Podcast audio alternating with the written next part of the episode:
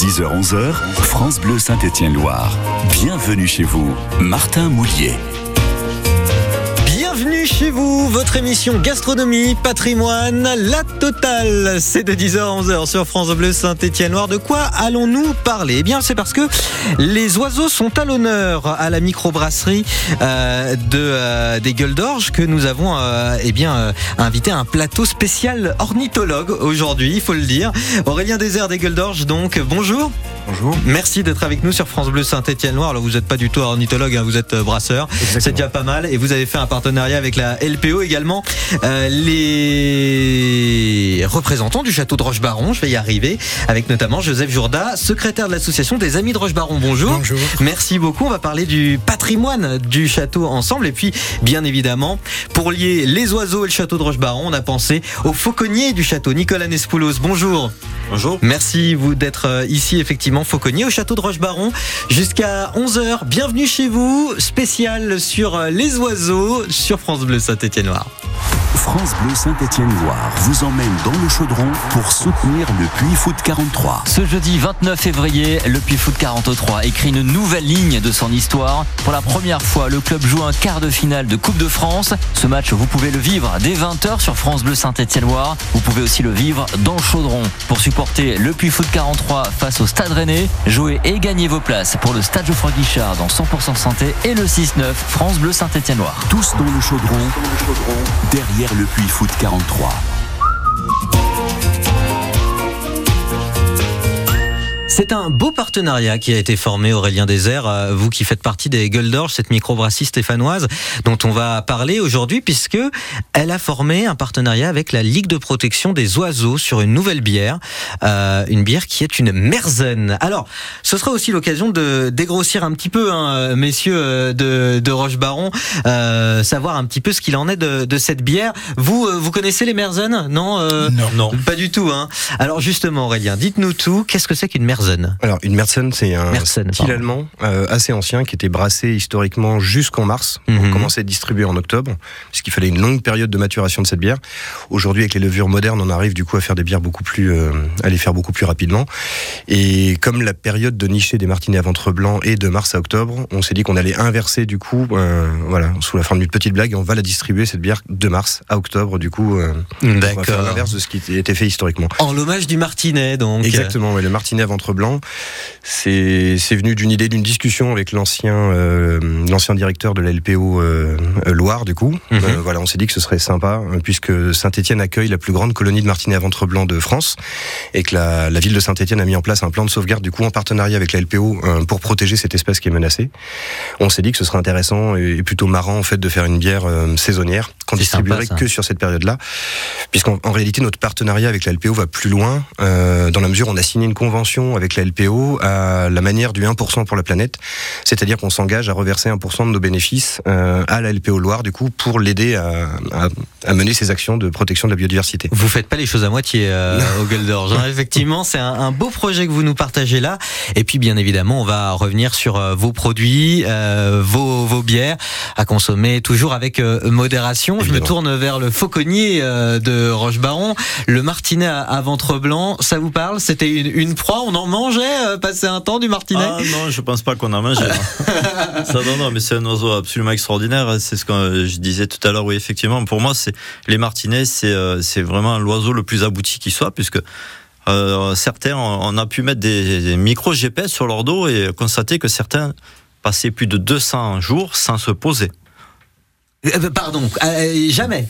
Jamais Jamais, il se- se... poser. C'est-à-dire mais- qu'un oiseau qui part en migration, là, il part d'ici, Ouais. il a niché ici euh, bon, pendant la belle saison, il repart en Afrique, et là, il est capable de faire tous les pays d'Afrique sans se poser, et de faire des milliers de kilomètres avant de rentrer et revenir chez nous. C'est pas possible. Donc mais- il boit, en fait, il continue de voler quand il boit, hein, il Ouais. rase l'eau, il, a- il attrape de l'eau en volant, Ah ouais. et il se nourrit en volant, et il dort en volant. Ah ouais. Voilà. Il dort en volant. Il dort en volant. Mais, Alors il y a pas plusieurs. des ailes qu'il a, c'est des, des, des ailes mécaniques.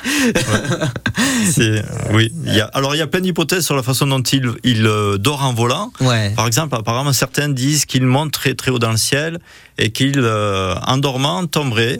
Ah. Ce serait des micro-siestes en fait, hein, Ah, des micro-sommeils, pour, remonter. Mais enfin, il y a plusieurs hypothèses. Voilà. Ça, c'est pour les, les Martinets à, ventre blanc. Vous le saviez, vous, Aurélien, quand vous aviez formé ce, partenariat mmh. Et justement, alors pourquoi ce Martinet en particulier? C'est parce que vraiment Saint-Etienne en est, euh, en est euh, un des, des, plus fervents représentants, en tout cas là où il y en a le plus. Comme Saint-Etienne accueille la plus grande colonie de Martinets à ventre blanc et que la LPO euh, donc a réussi à, à, signer ce plan de sauvegarde du coup avec la mairie de Saint-Etienne il y a un an ou deux, je crois, mmh. c'était l'occasion du coup de, de mettre en avant à la fois les actions de la LPO, les actions de la ville de Saint-Etienne, du coup, et de mettre en avant aussi nous, du coup, notre, notre engagement en faveur de la biodiversité. Il y en a qu'à Saint-Etienne, il y en a pas à Roche-Baron euh, des, des Martinets, euh, euh, Nicolas? Si, enfin, dans Roche-Baron, dans le château, non, ils nichent pas, mais bon, ils sont dans le secteur, oui. bon, vous êtes justement fauconnier sur euh, le château de Roche-Baron. Vos rapaces, ils vont pas, ils vont pas manger les martinets, hein. Non, pas les miens, non.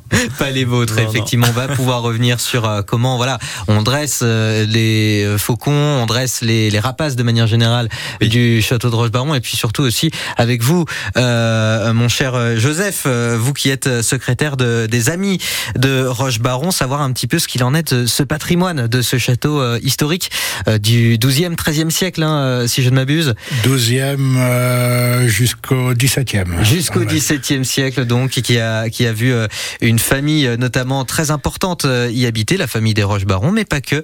On va y revenir sur France Bleu, Saint-Étienne-Loire, gastronomie et patrimoine à l'honneur. On va surtout s'apesantir sur la bière dans quelques instants, toujours avec modération. Vous le savez, sur France Bleu, Saint-Étienne-Loire. Avec Cargo et Axel Bauer pour la musique à 10h10 minutes. Soyez les bienvenus. Bienvenue chez vous.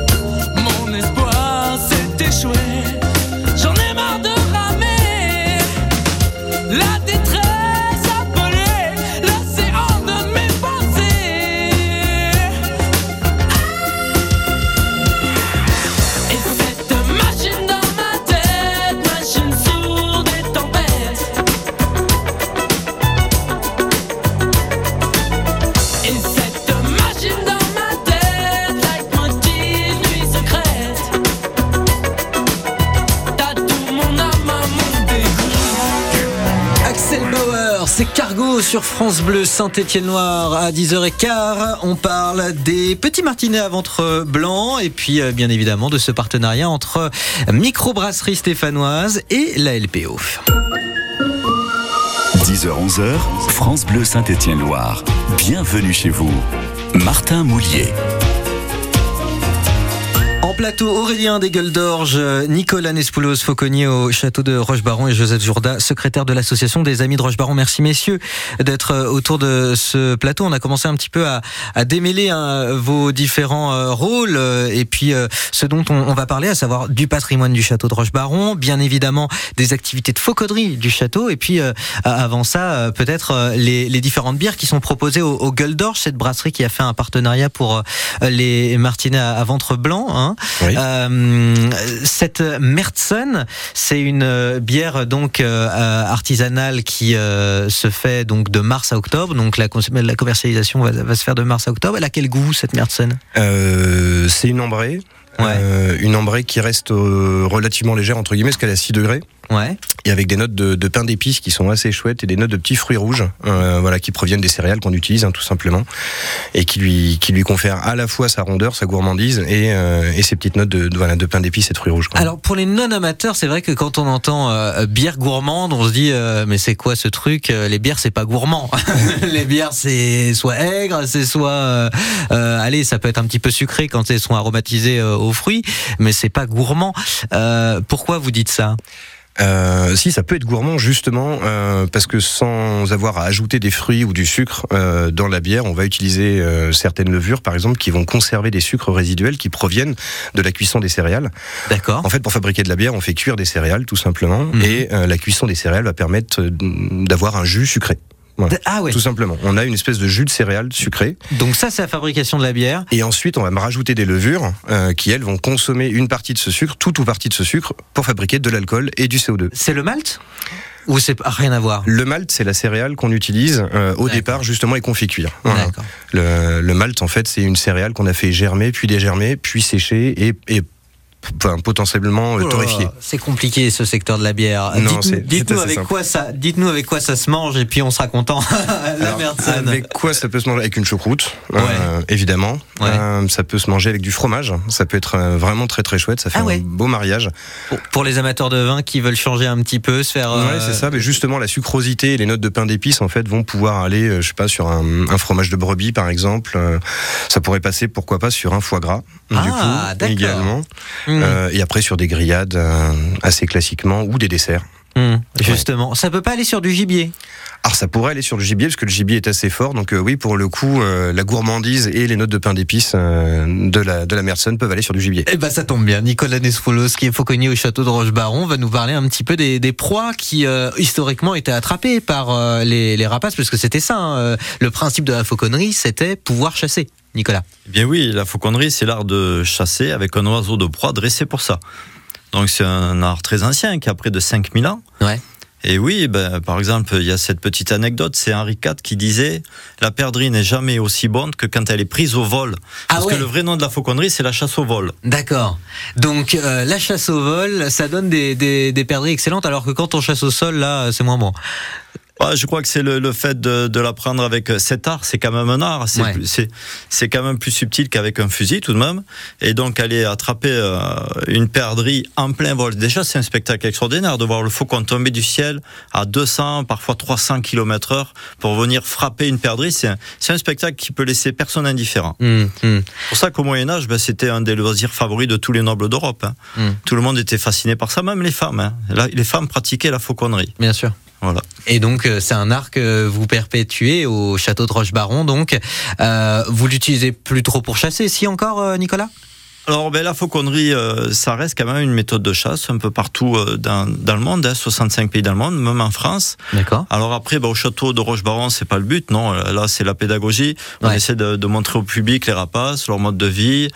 Voilà, c'est euh, c'est notre objectif, bien sûr. Bien sûr, et puis on va pouvoir euh, peut-être discuter de des meilleures manières de, de déguster euh, des, des perdrix. Pourquoi pas hein On va on, on va y aller, messieurs. Du château de Roche-Baron et des Gueules d'Orge, euh, nos invités sur France Bleu Saint-Étienne-Loire ce matin dans Bienvenue chez vous, gastronomie, patrimoine à l'honneur, et puis musique tout de suite. C'est Slimane, mon amour sur France Bleu Saint-Étienne-Loire. Mon amour, dis-moi à quoi tu penses Si tout ça sens Désolé si je te dérange. Mon amour, te souviens-tu de nous? Du premier rendez-vous. C'était beau, c'était fou. Je t'aime,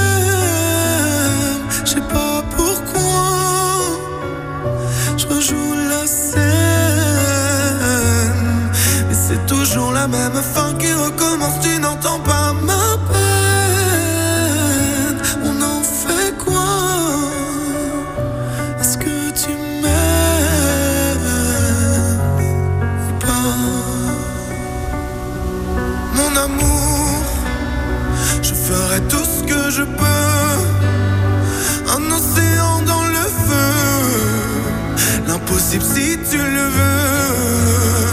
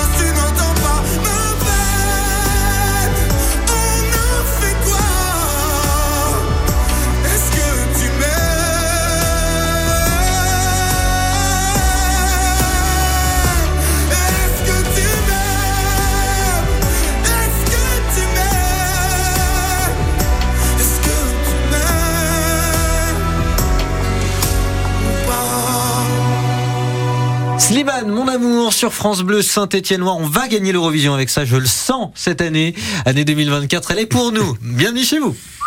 France Bleu Saint-Étienne-Loire. Bienvenue chez vous. Chez vous. On cuisine à la bière, on cuisine aussi euh, des, euh, eh bien des, des, des, des bons petits plats, des euh, trophées de chasse avec euh, justement la, la volerie du château de Roche-Baron, les amis du château de Roche-Baron et euh, les gueules d'orge qui sont représentés donc autour de ce tableau, de ce plateau plutôt. Nicolas, Joseph et Aurélien, merci beaucoup d'avoir été notre- nos invités, d'être nos invités. Euh, on parlait de, de, de, de bière justement, de l'accord mais bière. Euh, Aurélien, vous nous disiez en antenne que finalement c'était une question qu'on posait pas trop et pourtant et pourtant j'ai l'impression que ça se fait de plus en plus cuisiner à la bière aussi Ah oui, bien sûr, oui. Ouais, cuisiner à la bière, évidemment. Euh, Joseph je crois que votre femme s'y est mis hein, exactement Ma femme qui exactement. commence à cuisiner à la bière. alors justement Joseph qu'est-ce qu'elle fait euh, votre femme à la bière Alors, je suis chasseur, donc elle fait du gibier. ah donc du gibier Que- ça donc, se fait euh, je suis chasseur, par contre, je n'aime pas le gibier. Ah, c'est pas vrai Non, bah, Mais ça- elle cuisine du bœuf aussi, de Bon. bœuf bourguignon. À la bière. Bon, vous, vous leur rendez quand même hommage à ces, à ces animaux que vous, que vous chassez. Il faut, faut qu'il y ait une belle tablée pour les déguster après. Voilà, donc Bon. euh, le gibier est mangé par les amis, les copains. Bon, euh, pas vous, mais, mais vos Non, amis et vos copains. Bon, tant mieux. Au moins, au moins, c'est déjà ça. Justement, la cuisine à la bière, elle permet quoi euh, de manière générale Vous n'êtes pas forcément peut-être un expert pour cuisiner à la bière, mais pour la faire, du moins. Si, mais il y a plusieurs solutions. Typiquement, le, le gibier, ça peut être intéressant déjà de le faire mariner euh, à la bière. Donc les saveurs de la bière vont, euh, vont imprégner la viande et ça permet de l'attendrir aussi, parce que le gibier, c'est généralement une viande, qui, une viande qui est assez ferme. Mhm. Donc le fait de la faire mariner pendant toute une nuit dans la bière, euh, Le fait qu'il y ait des levures dans la bière, ça aide justement euh, à ça ou c'est simplement euh, ça je pense pas. En, en réalité, mariner la, le gibier, on le fait dans du vin, on le fait dans, un, Mm. dans une marinade Oui. ou, dans, ou dans de la bière. Du coup, la bière va simplement apporter ses saveurs particulières. Quoi. Mhm. Après, ce qui est intéressant quand on cuisine la bière, ce- c'est à la fois l'alcool Mhm. et les sucres résiduels justement qui sont présents ou non dans la bière. À la cuisson, ça va caraméliser et ça va apporter euh, de la profondeur et une- ça va créer de l'onctuosité sur la sauce. C'est par exemple Mhm. le plat typique, c'est la carbonade flamande. Ah, mais oui, La carbonade flamande, soit avec du, soit avec du bœuf effectivement, soit avec du porc. Ah, j'ai faim là. Qu'on fait, euh, voilà, qu'on fait cuire, puis ensuite cuire très très très longtemps dans de la bière et ça donne une sauce caramélisée absolument fabuleuse quoi. Donc les euh, légumes aussi, ça peut être intéressant de les faire cuire à la bière, notamment les oignons bien caramélisés, ça peut ouais. être pas on mal. peut tout à fait faire des sauces euh, avec des bières. Là où il faut faire très attention, c'est qu'il faut pas utiliser des bières amères. C'est ce que j'allais vous dire. Puisque la cuisson, voilà, la cuisson en fait va révéler l'amertume de la bière. Mm. Donc il faut absolument bannir les IPA euh, quand on fait euh, donc les IPA qui sont des bières très très houblonnées, donc très très amères. D'accord. Il faut vraiment éviter ça quand on cuisine. Il faut plutôt se tourner vers des bières fortes. Plus elles sont fortes en alcool et mieux elles vont se cuisiner. Donc typiquement les triples belges, c'est vraiment le grand classique pour cuisiner. Euh, voilà, la triple belge, des bières ambrées un peu un peu fortes. Si elles sont pas trop amères, ça marche très très bien également.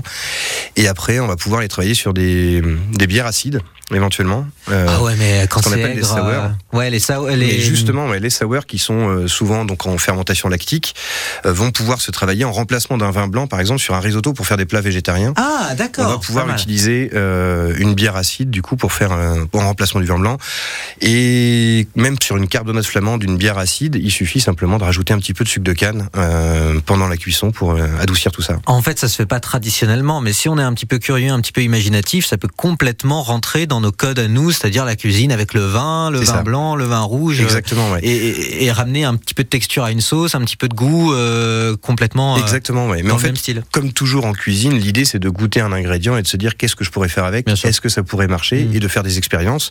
Et bah, typiquement, quand on fait une expérience avec une bière très amère, on se rend bien compte que ça marche difficilement, Ouais. alors qu'avec les autres, on voit assez vite que ça fonctionne très très bien. Ouais. Voilà. Donc, euh, si jamais vous voulez vous mettre à la cuisson, à la, à la cuisine, à la bière, euh, les triples, ça peut être bien la triple belge.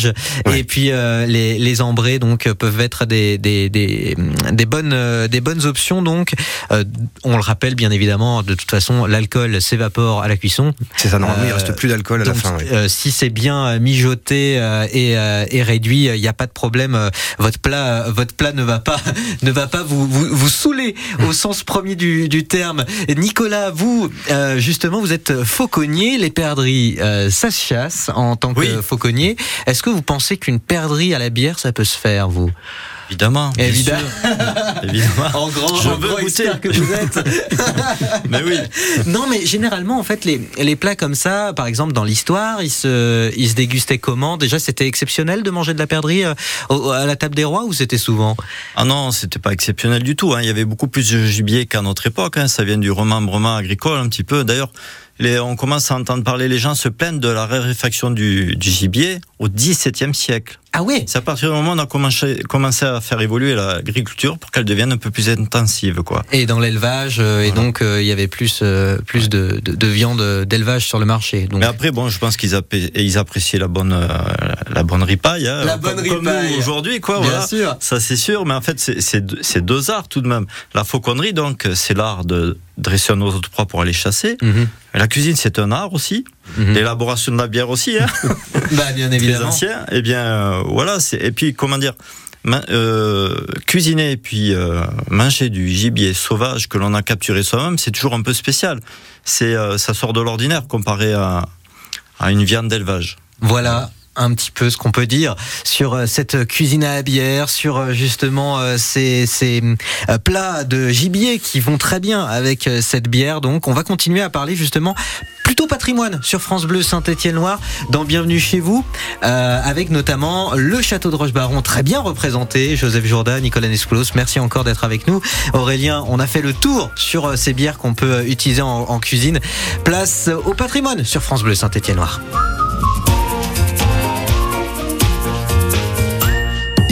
Chez moi. Eddie Gavron. Cette semaine, ici chez moi, plonge avec vous dans les numéros que vous avez préférés depuis le mois de décembre. On se rendra donc à Sainte-Croix-en-Jarret, rencontrer un restaurateur de 81 ans qui remet le tablier pour sauver le restaurant qu'il avait vendu. On rencontrera une artiste touchante qui joue de l'orgue, qui est clown, décoratrice, bref, elle sait tout faire. Et puis euh, nous terminerons à Chalmazel dans une promenade haute en couleur sur un sentier forestier plein de promesses. Ici chez moi, c'est tous les jours à 6h55 et 16h45. Savoir sur le collagène avec les laboratoires Vichy. Rendez-vous dans un instant pour en savoir plus sur Lift Active Collagène spécialiste pour lutter contre le vieillissement cutané. Attendez deux secondes, je prends mes aides auditives. Ça, ça, toi J'ai jamais remarqué. Ah, écoute, je peux plus m'en passer. La preuve, j'ai même une deuxième paire quasiment invisible. C'est plus pour sortir. Eh ben, monsieur a les moyens, dis donc. Mais non Afflelou Chin Audio, votre deuxième paire d'aides auditives pour 1 euro de plus. N'arrêtez jamais de bien entendre avec Alain Flelou. Voir conditions magasin, dispositif médical, lire attentivement la notice. Demandez conseil à votre audioprothésiste. Quand vous écoutez France Bleu, vous n'êtes pas n'importe où. Vous êtes chez vous. France Bleu, au cœur de nos régions, de nos villes, de nos villages. France Bleu Saint-Étienne-Loire, ici, on parle d'ici. 10h-11h, France Bleu Saint-Étienne-Loire. Bienvenue chez vous. Martin Moulier. Jusqu'à 11h, le patrimoine euh, et la gastronomie à l'honneur dans Bienvenue chez vous sur France Bleu Saint-Étienne-Loire. Le château de Rochebaron à l'honneur également avec un beau plateau Joseph euh, Jourda, Nicolas Nespoulos et puis Aurélien Désert, donc euh, des gueules d'orge représentés. On en parle après Laurent Voulzy, c'est Rock Collection sur France Bleu Saint-Étienne-Loire. On a tous dans le cœur une petite fille oubliée, une jupe plissée que de cheval à la sortie du lycée. On a tous dans le cœur un morceau de fer à user, un vieux scooter de rêve pour faire le cirque dans le quartier. Et la petite fille chantait. Et la petite fille chantait. Et la petite fille chantait.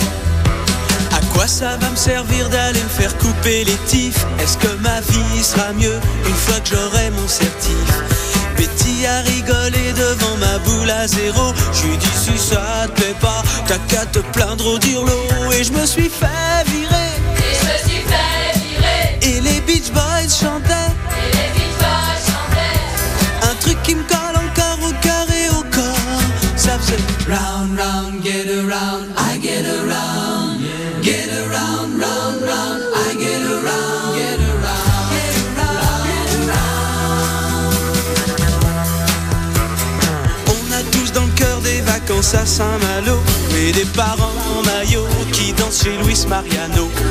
Au camping des flots bleus, je me traîne des tonnes de cafards. Si j'avais bossé un peu, je me serais payé une guitare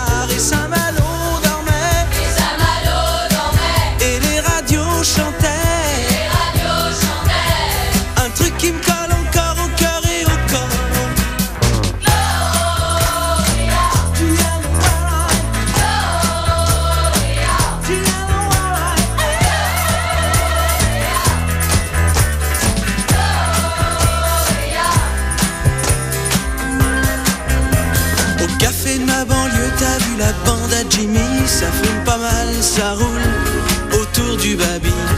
Le pauvre Jimmy s'est fait piquer chez disquaire, c'est dingue, avec un single des caché sous ses fringues et les loulous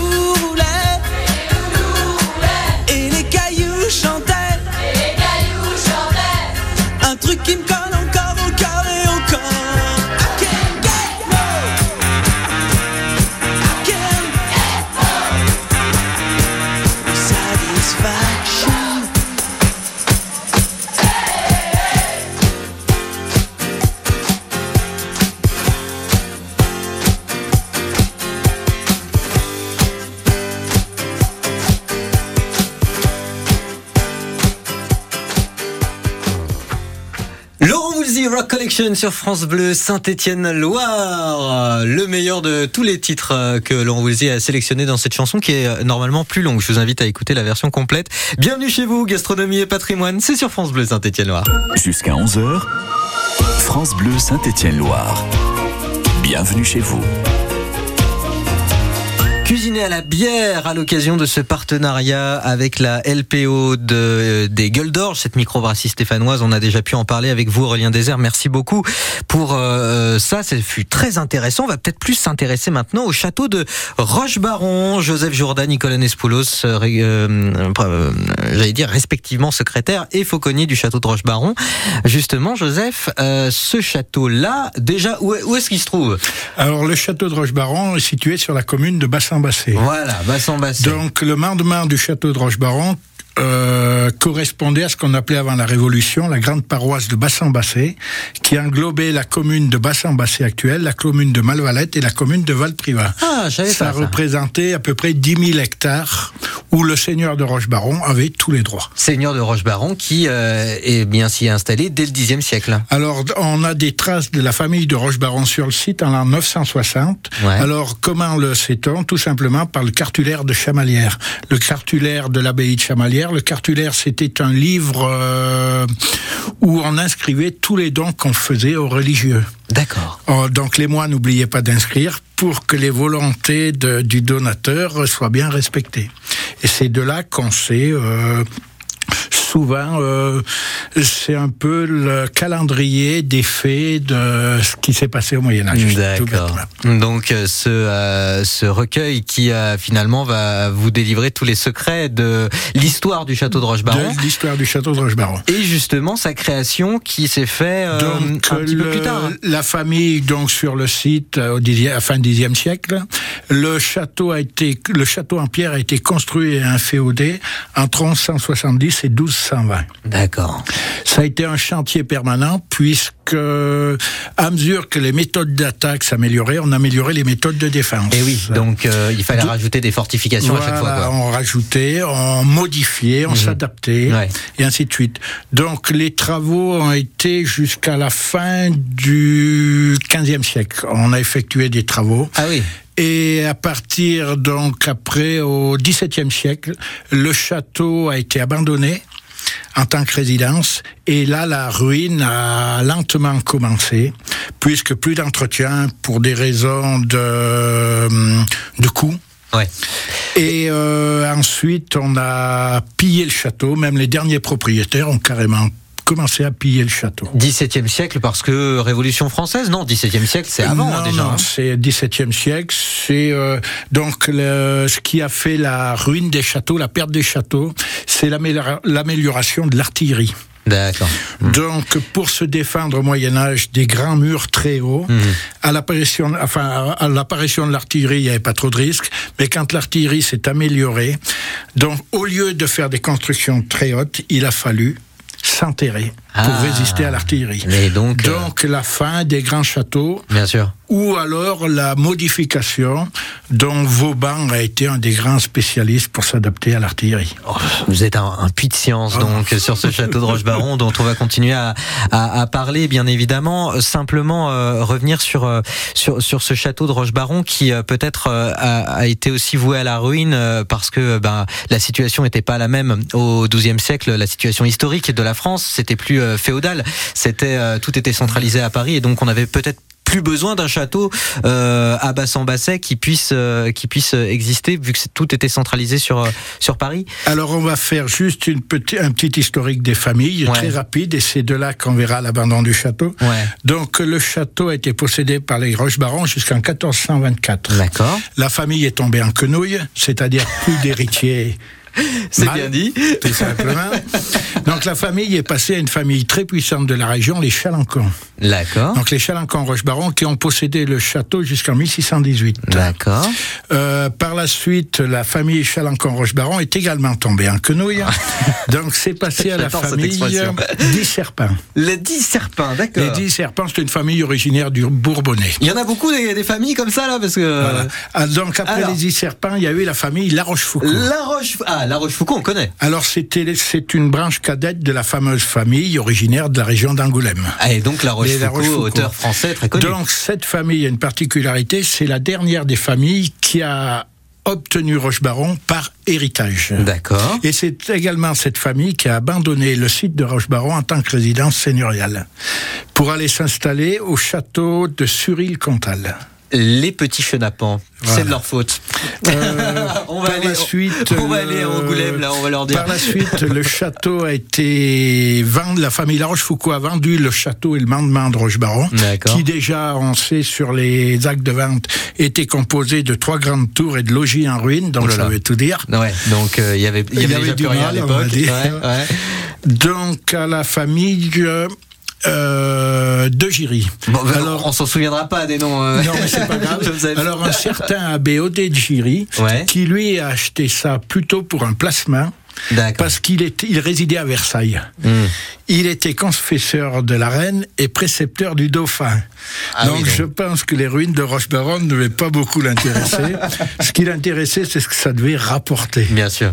Hmm. Alors, à, à la mort de cet abbé, le mandement a été vendu à une famille de Fissica, D'accord. qui était originaire de Saint-Genis-Laval. Mais maintenant, il, pourquoi, pourquoi, pourquoi il est, il est là maintenant ce château? Alors tout simplement parce que le dernier héritier des, des deux Fissica a Ouais. été guillotiné au moment de la Révolution 1793 pour avoir pris part à la défense de la ville de Lyon contre les révolutionnaires. Et à ce moment-là, il est tombé Et dans à le ce moment-là, donc, il est tombé, tous les biens ont été vendus comme biens nationaux. D'accord.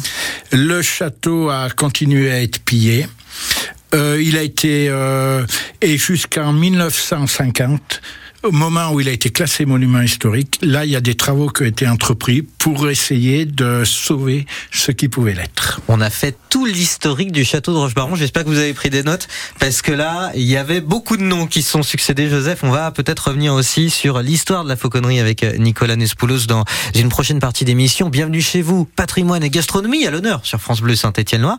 Et bien évidemment, si vous avez écouté cette émission, vous savez que il n'y a pas que les Rochebarons qui nous intéressent dans la région, puisque dès lors qu'on parle de fauconnerie, on parle d'un roi en particulier qui aimait que ses perdrix soient tués en plein vol pour mieux les déguster. Quel roi était-ce Si vous avez la réponse, vous gagnez votre livre de recettes France Bleu et votre cadeau, votre tablier France Bleu pour faire vos meilleurs gibiers à la bière. 04 77 10 00 10. Quel roi préférait ses perdrix tués en plein vol? Je vous aide. Est-ce que c'est Louis XIV ou Henri IV 04 77 10 00 10.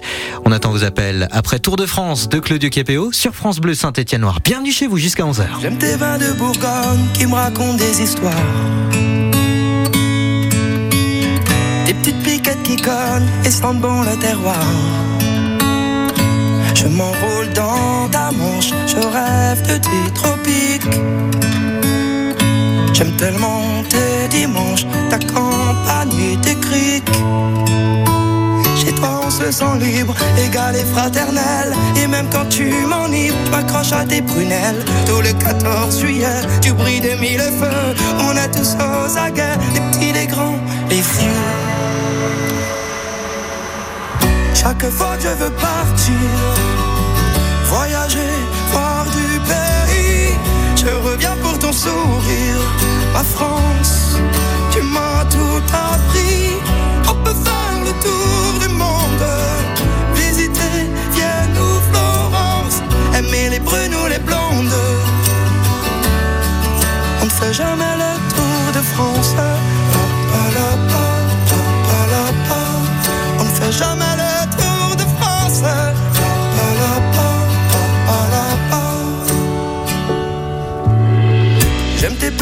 place, Ricard et puis pétanque.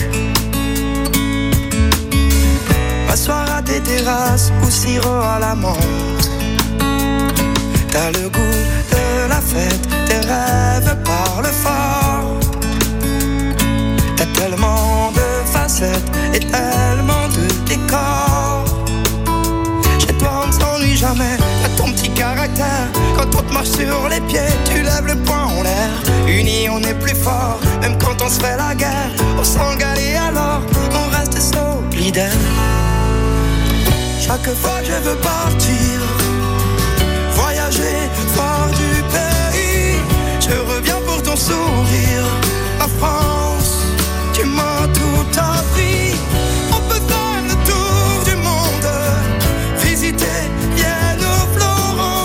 Aimer les brunes ou les blondes. On ne fait jamais le tour de France. On ne fait jamais le tour de France. Pa. Y a toujours un bout de toi qu'on adore, qu'on préfère, où on se sent chez soi.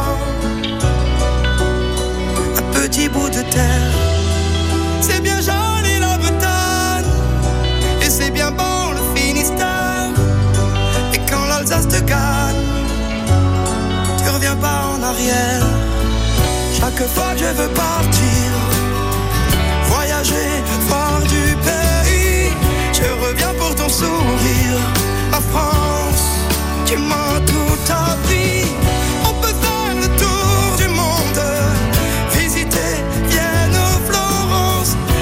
Les brunes ou les blondes. On ne fait jamais le tour de France. La, la, pa.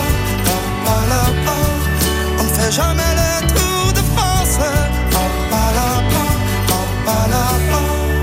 Claudio Capéo et son Tour de France sur France Bleu Saint-Étienne-Loire pour la musique euh, 10h46 minutes. Bienvenue chez vous, vous gagnez gros 10h-11h, France Bleu Saint-Étienne-Loire. Bienvenue chez vous. Martin Moulier. À savoir vos indispensables pour cuisiner à la bière de la meilleure manière qu'il soit. C'est Jean-Pierre qui nous a appelé. Bonjour Jean-Pierre. Oui, bonjour. Comment vous allez un petit peu à Saint-Denis de Cabane? Ben, ça va pas mal, il fait beau, enfin il y a des nuages, mais bon, ça va. Oui, bon, ça, ça, ça va l'effectuer, on va dire, euh, pendant ces, ces vacances-là, pour euh, passer un- un- une bonne fin de, de vacances. Alors dites-moi, euh, à, à Saint-Denis de Cabane, vous avez besoin d'un tablier, vous avez besoin d'un livre de recettes, vous écoutez Bienvenue chez vous parce que c'est super intéressant, et vous êtes dit, bah, bah voilà, moi je sais quel roi voulait euh, euh, manger ses perdrix quand elles étaient tuées au vol. C'était Louis XIV ou Henri IV, Jean-Pierre? J'avais dit Henri IV. Ah, Henri IV, c'est une très bonne réponse, Nicolas, on est d'accord hein? On est d'accord. Bon, parfait. Louis- ça veut dire que Louis XIV n'aimait pas euh, ses perdrix, c'est ça? Louis XIV, ah, Ouais. certainement, oui. Mais... Il les aimait quand même. Si, mais... je pense aussi. mais pas pareil, pas pareil. Peut-être pas à la bière, Jean-Pierre. Vous allez cuisiner à la bière, vous? Ben, on va essayer, oui, pourquoi pas. Eh ben voilà. Eh ben voilà. Les, les gueules d'orge, les gueules d'orge avec une triple et puis euh, et puis vous êtes euh, vous êtes d'entre de bonnes mains, Jean-Pierre. Je vous souhaite une très bonne journée. Félicitations. À très bientôt. Eh ben, merci, à bientôt. Merci, à bientôt, au revoir. Au revoir. Bienvenue chez vous, donc jusqu'à 11h, vous l'avez compris, gastronomie, patrimoine, toujours euh, sur ce château de Roche-Baron dont on a parlé. Joseph, vous nous avez fait l'historique de tous les propriétaires des châteaux, ce qui nous amène euh, à aujourd'hui. Une ruine, mais une belle ruine, une ruine avec euh, de l'histoire et qui fait aussi la part belle à la fauconnerie. Nicolas, justement, vous êtes fauconnier, Nicolas Nespoulos, sur le château de Roche-Baron, qui a une discipline qui a elle aussi une histoire. Donc Henri IV, ok, des petites anecdotes. Euh, grossièrement, foncièrement, elle a, elle a apparu il y a 5000 ans, vous disiez tout à l'heure, cette fauconnerie, et elle se poursuit encore en Europe. Elle se poursuit encore en Europe, partout dans le monde, hein, dans 65 pays dans le monde. On utilise quel, euh, quel oiseau euh, pour, euh, pour Alors faire de la fauconnerie utilise des oiseaux utiles, intéressants pour la chasse, pour attraper du gibier intéressant pour l'homme. Ouais. Ça va du petit épervier hein, qui font 150 grammes à peu près, jusqu'à 200 grammes, jusqu'aux aigles royaux qui font euh, 3, 4 kilos, 5 kilos. Voilà. Vous, vous nous, Avec euh, lesquels par- euh, Ouais. on peut attraper par exemple des chevreuils adultes. Les chevreuils adultes. Vous nous partagiez même qui pouvaient, euh, hors antenne, qui pouvaient euh, attraper des, des sangliers de plus de 40 kilos Il s'est pris, pris des sangliers de 40 kilos en France. voilà. C'est assez rare. Comment, mais il fait, s'est- comment il fait pour le soulever, le, Eh bien, en fait, il le soulève pas. hein. C'est un petit peu, vous voyez, un lion, il attrape un zèbre, il va pas le déplacer. Ouais. Eh bien, l'aigle, il attrape une grosse proie comme ça, il la déplace pas. Naturellement, il attrapera pas un chevreuil adulte, ça lui servira à rien. Mais Ouais. quand il chasse avec l'homme, Ouais, c'est pas pareil, c'est une équipe. Donc, il sait qu'on va venir l'aider aussi. bien sûr. Et euh, donc, il peut attraper de très grosses proies, oui, bien sûr. Mais en fait, euh, comment il fait euh, l'aigle pour euh, attraper un gibier de, de cette taille-là? C'est- tout est dans la vitesse en fait à laquelle il, tourne- il fond sur sa proie. Ah, Il y a une question de, de puissance. Ils ont une puissance dans les serres assez colossale. Après, c'est un vrai combat. Ouais. C'est pas du tout gagné d'avance, hein, parce Mhm. que là, on joue d'égal à égal. Et donc, euh, souvent, ben, le, le prédateur va tenter de maîtriser la proie Mhm. par la tête. Une fois que la tête est tenue, généralement, euh, l'animal perd son équilibre, se retrouve sur le dos.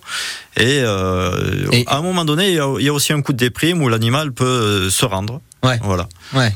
Et, mais c'est bon, c'est pas gagné d'avance du tout. Hein, Ouais. C'est un vrai combat. Et Voilà. justement, pour euh, entraîner vos rapaces à ces combats, comment vous faites? On les entraîne pas à ces combats. En fait, c'est na- c'est naturel pour eux. hein. Ils, vont le, ils vont le découvrir au fur et à mesure. C'est-à-dire un aigle royal que vous entraînez à chasser le lièvre, par exemple. Ouais. Le lièvre est habitué, il connaît ce prédateur. Donc naturellement, instinctivement, il il sait comment euh, feinter, comment euh, l'éviter. Ouais. Et l'aigle va enregistrer, lui, euh, à force d'expérience, que fait le lièvre que, que fait le lièvre au moment où il, où il l'attaque? Ouais. Quelles sont ses feintes? Et donc petit à petit, il va commencer à en prendre quelques-uns. Et puis, à force d'expérience, il va devenir extrêmement doué. Quelquefois, on finit par avoir des oiseaux qui n'en ratent euh, pratiquement plus. Oh, c'est terrible, c'est terrible les pauvres petits lapins. Après, c'est vrai que c'est très bon le lapin. Ah, euh, Lapin à la bière, ça se fait ça, euh, Aurélien? Absolument, Ah bah voilà, Oui, bien très bien. Mais tout le monde est content autour de cette table, donc pour euh, justement euh, manger ces, ces, ces gibiers de la meilleure manière qu'il soit. Euh, Nicolas, justement, bon, euh, au château de Rochebaron, vous n'êtes pas spécialisé dans la chasse. hein, c'est pour des animations que vous faites euh, ces. C'est pour des animations, c'est pour la pédagogie aussi. Bien rappeler sûr. l'importance de, de ces rapaces. le- voilà, la protection, euh, tout, tout, tout ce qui est lié à la protection des oiseaux aujourd'hui, hein, c'est très important. Le château de Rochebaron euh, ne fait pas d'animation pendant l'hiver. Il va bientôt réouvrir là, si? Voilà, alors on fait des animations à partir d'avril, hein, d'avril jusqu'à la Toussaint, tous les mercredis, les week-ends, les jours fériés, les vacances. On a un à deux spectacles par jour. On fait des animations ponctuelles comme un cluedo, une médiévale, etc. tout au long de l'année. Donc euh, à la fois pour le côté fauconnerie, à la fois pour le côté euh, euh, du, du château que vous faites vivre. Donc euh, Joseph Jourda, vous qui êtes euh, secrétaire des, des Amis de Rochebaron, vous êtes aussi en charge de ces activités?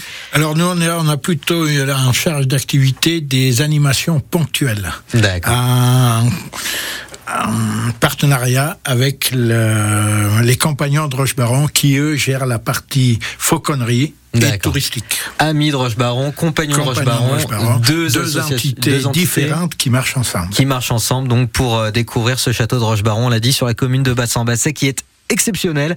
Euh, on va voir plein de choses donc euh, dès lors qu'on va sur ce site.